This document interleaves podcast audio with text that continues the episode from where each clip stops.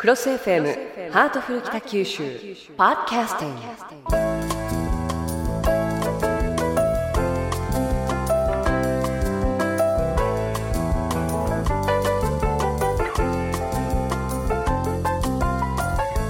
ハートフル北九州。今日私の目の前には北橋市長がいらっしゃいます。よろしくお願いします。よろしくお願いします。さて突然ですが市長。問題です。おととい11月22日。何の日だかご存知ですか？最近したことなんですが、夫婦の日って言うんでしょうかね。正解です、あ、そうですか。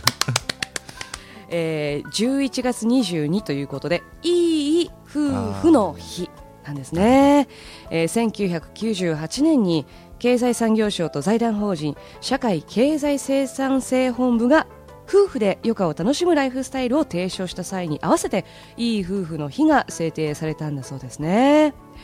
またあのゆとりの創造月間も11月であったこともありましてゆとりある生活や生きていくことの意味を夫婦という単位から見つめようと生まれた日なんだそうです、えー毎年いい夫婦の日にちなんだ理想の夫婦を選ぶパートナー・オブ・ザ・イヤーなどいろんな企画も行われているようなんですけれどもあの市長はえー日頃から奥様のことをパートナーと呼ばれることが多いんですけれどもえー今日はパートナーで話を進めていきたいと思いますけれども、あの市長は結婚して何年目になられますか？24年目ですね。24年目、はい。二回りですよね。早いですね。しみじみ言われましたけれども。ずいぶん長いですね。あっという間ですよね。過ぎうん。過ぎ去ってみるとね。はい。そうですよね、ご両親と関西で育ったその月日よりももうパートナーとしての奥様といらっしゃる時間の方が長くなってきてるんじゃないでか。はい。なんかこういろんな思い出もあると思いますけれどもあの市長はいつ結婚されたんですか？結婚記念日1月27日ですね。もうあのズバッと言われるあたりはすごいですねいや特にその日は何もしないんですけども、いやいやいやいやあの世の中には結婚記念日あへいつやったっけ、まあ、うちの父なんかそうなんですけれども結構あの視聴世代の男性っていうのは結婚記念日ご存知ない？忘れたという方もいらっしゃるんじゃないですか？まあちょっとはにかみが多いもんですからね。でもなんとなくもう心の中ではよく覚えてらっしゃるんじゃないですか？なるほど。知ってるんだけれどもちょっと恥ずかしいから忘れたふりをしてただると知らないふりをしたりして。うーん。あのき結婚記念日にえー何かを送ったりっていうことはよくあることだと思うんですけれども結婚して数年は市長も、えー例えば花束を持って帰ったりですとかなんかこういいディナーを食べたりですとかそういうことあったんじゃないですか？ずいぶん昔の話みたいな。私あの結婚されている方にぜひ伺いたいのがそれって何年くらいまで続くもんでしょうか？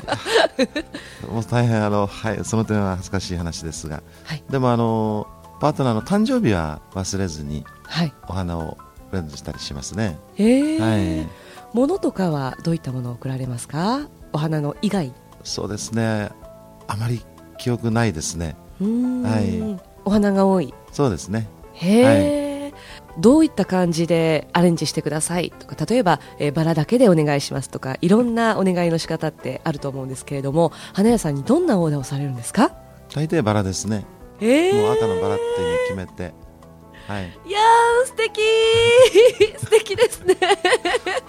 そうですか。奥様もすごい喜ばれるでしょそうですね。そう期待してますが、うん。ひょっとして年齢の数だけ？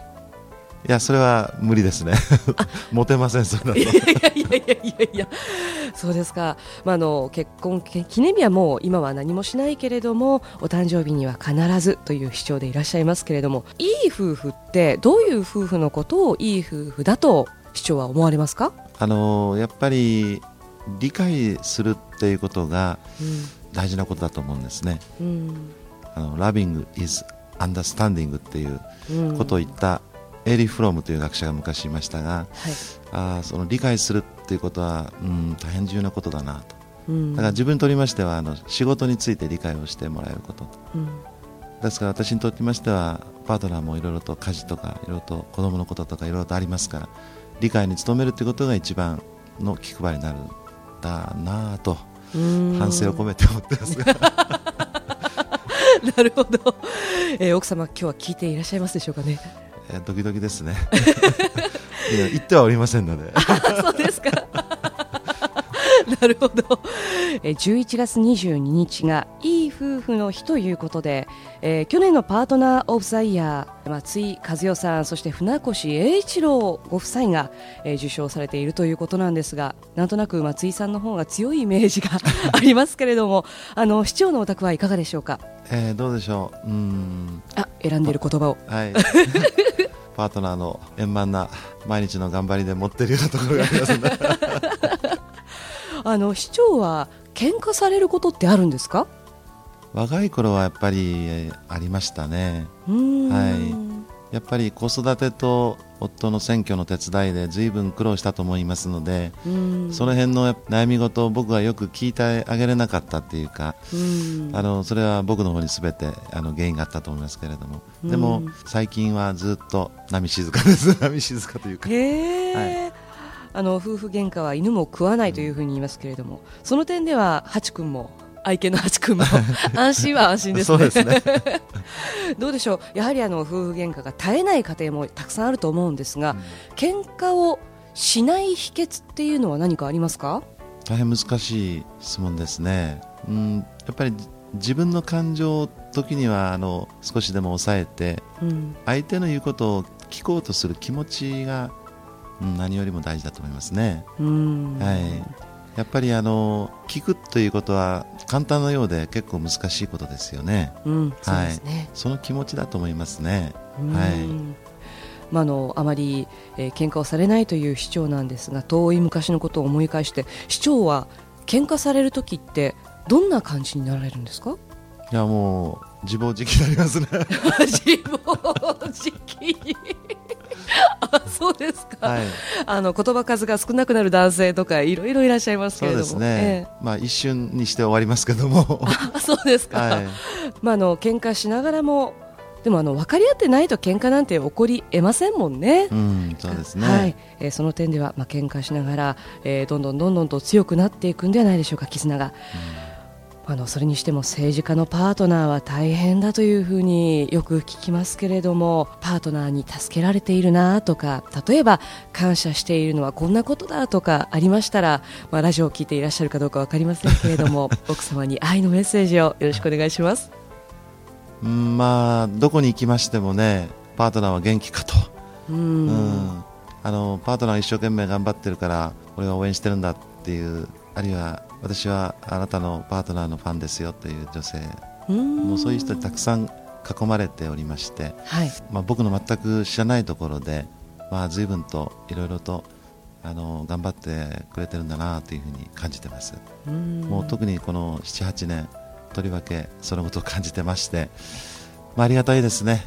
おかげさまでというか、うん。うんまあ、ですからあの体大事にして元気に、うん、頑張ってほしいなとあの自分のために尽くしてくれることはもう本当に嬉しいんですけれども、やっぱり自分自身の時間というものもたまには取って頑張ってほしいなと思ってます。はい、素敵そうですか。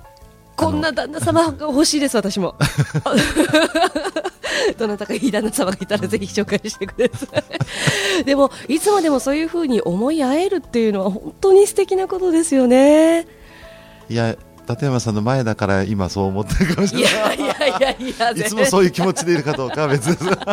奥様聞いてますか、いやでもなんかすごいあの市長の素敵な部分が今日は垣間見れてよかったなと思います、まあ、あのラジオを聞いていらっしゃるご夫婦の皆さんにも本当にそうやっていつもは喧嘩してるんだけれども心の奥底では感謝してるんだよっていう方たくさんいらっしゃると思うんですよね。たまにはまあいい夫婦の日ということで、まあ、過ぎてはしまいましたけれどもたまには感謝の気持ちを出すっていうのもこれもまたいいことですよね。はい、大事なことですね。勇気を出して時には。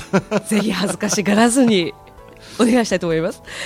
ということで、えー今日は本当にあの素敵なお話いろいろと伺いました。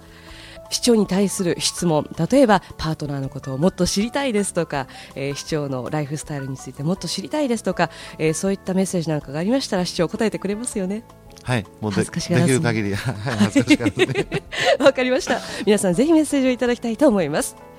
以上北橋市長とさまざまなテーマについて楽しくおしゃべりするハートフル北九州のコーナーでした。市長ありがとうございました。ありがとうございました。